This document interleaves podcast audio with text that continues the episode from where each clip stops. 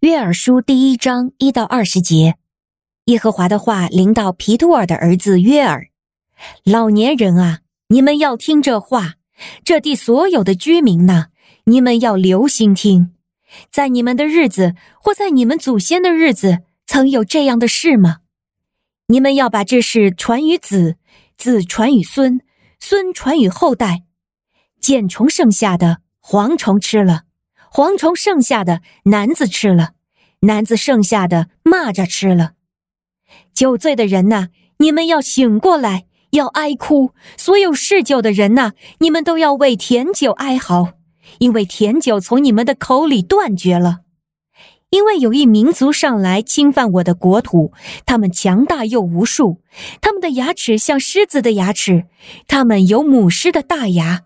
他们使我的葡萄树荒凉，折断了我的无花果树，把树皮剥尽，丢在一旁，使枝条露白。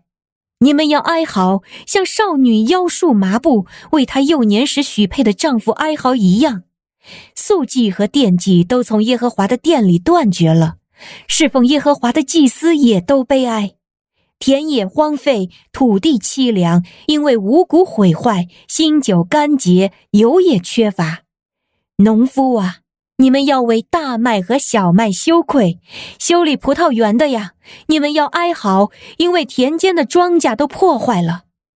葡萄树枯干，无花果树衰残，石榴树、棕树、苹果树，田野所有的树木都枯干，因此欢乐从人间消失了。祭司啊，你们要腰束麻布，并且痛哭；在祭坛侍候的呀，你们要哀嚎。侍奉我的神的啊，你们披上麻布进去过夜吧，因为素祭和奠祭都从你们的神的殿中止息了。你们要把禁食的日子分别为圣，召开严肃会，聚集众长老和国中所有的居民，到你们的神耶和华的殿里，向耶和华呼求。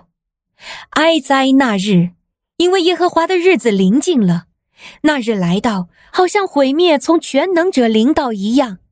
粮食不是在我们的眼前断绝了吗？欢喜与快乐不是从我们的神的殿中止息了吗？谷种在土块底下朽烂，仓库荒凉，谷仓破烂被拆毁，因为五谷都枯干了。牲畜发出哀鸣，牛群到处游荡，因为没有草场给他们，羊群也同样受苦。耶和华，我向你呼求，因为火吞灭了旷野的草场，火焰烧尽了田间所有的树木，田野的走兽也向你发喘，因为溪水都干涸了。火吞灭了旷野的草场。您现在收听的是天赋爸爸说话网。神所赐的迦南美地是流奶与蜜之地，上帝的话语比蜜还要甘甜呢。我是拥蜜使者永恩，我是蜜蜜，让我们一起在天父的话语里勇敢探蜜，蜜得甘蜜，得蜜得利得胜。弟兄姐妹平安，我是蜜蜜，感谢主，今天开始我们接续要来读约珥书喽。这篇幅一样也是很短哦，只有三个章节。这位作者约尔一样也是领受到神的话而为神发预言的先知。虽然很多的解经学者到现在还不能完全掌握约尔书写作的确切时期，但我们可以从经文当中知道，约尔是当时犹大国的先知。当时的犹大国，这些属神的子民，他们处在生活富足，但是道德却很混乱，生活风气非常败坏的状态里。百姓以财富当作仰望和依靠，所以耶和华神的话在这里临到了先知约珥，将会有蹂躏犹大国的巨大蝗灾，以及严重的干旱要临到。这为的是要使他们明白，耶和华神是大而可畏的。那既然富足反而成为了人亲近神的拦阻，所以神也将要不客气了。神预备要把他们现在所过的这些生活从他们手中都拿走，而且要拿走得很彻底哦。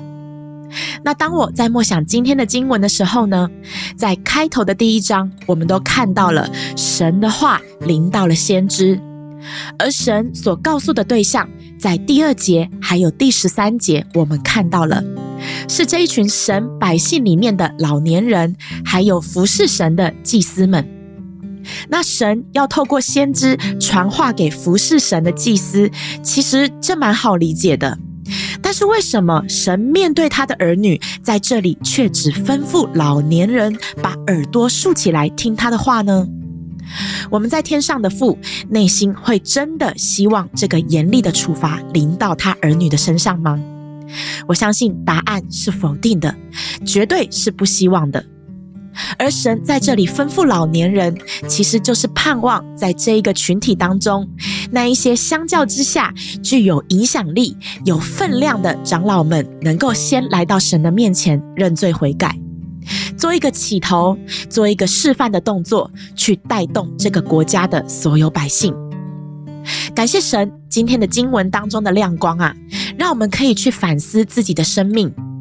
你会不会有一些时候，一下子被神打开了属灵的眼睛和耳朵，在一件事情上面开始能够辨别对错，能够明白真理了？